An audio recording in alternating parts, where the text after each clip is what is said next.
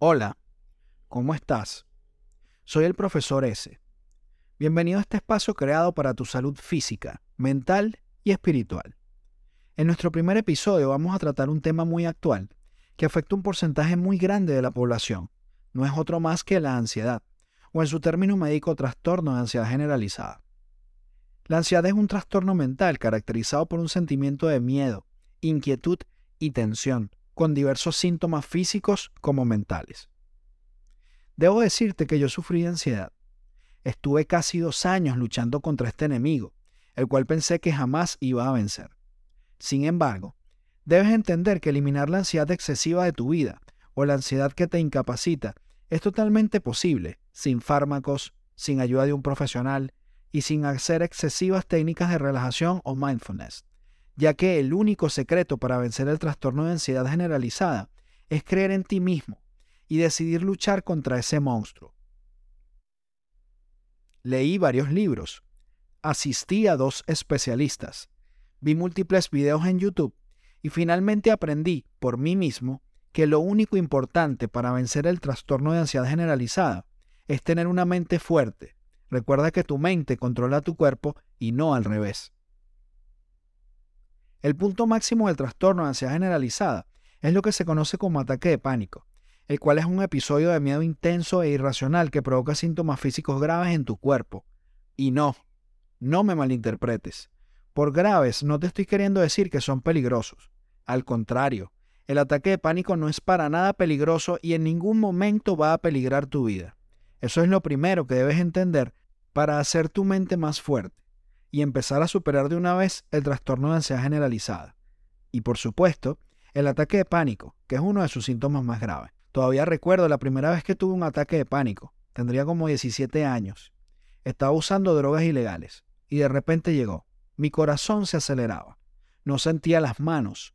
No sentía las piernas. Pensé que iba a morir. Ya no sé cuántos ataques de pánico tuve en mi vida. Y sé que tendré algunos más ya que no es algo que podamos evitar siempre. Sin embargo, sí que podemos evitarlos conscientemente y evitar que sean tan seguidos, siempre que tú estés dispuesto a ser más fuerte que tu mente. Sí, sé que muchos videos te dicen que tienes que controlar la respiración, que tienes que relajarte, que tienes que soltar los hombros y dejar que todo fluya y el ataque desaparecerá por sí mismo. Pero esto no es siempre así, porque cada persona es diferente y cada mente se comporta de otra manera. Un gran maestro me enseñó cómo detener el ataque de pánico de una manera muy sencilla. Él lo llama la terapia de shock emotivo y consiste literalmente en decirle al ataque de pánico que te dé con todo lo que tiene, que te tumbe, que te mate, que te dé contra el suelo. Increíblemente esto funciona, porque la terapia de shock emotivo le dice a tu mente que estás dispuesto a pelear con el ataque de pánico. Y en ese momento, justo en ese momento, el miedo desaparece.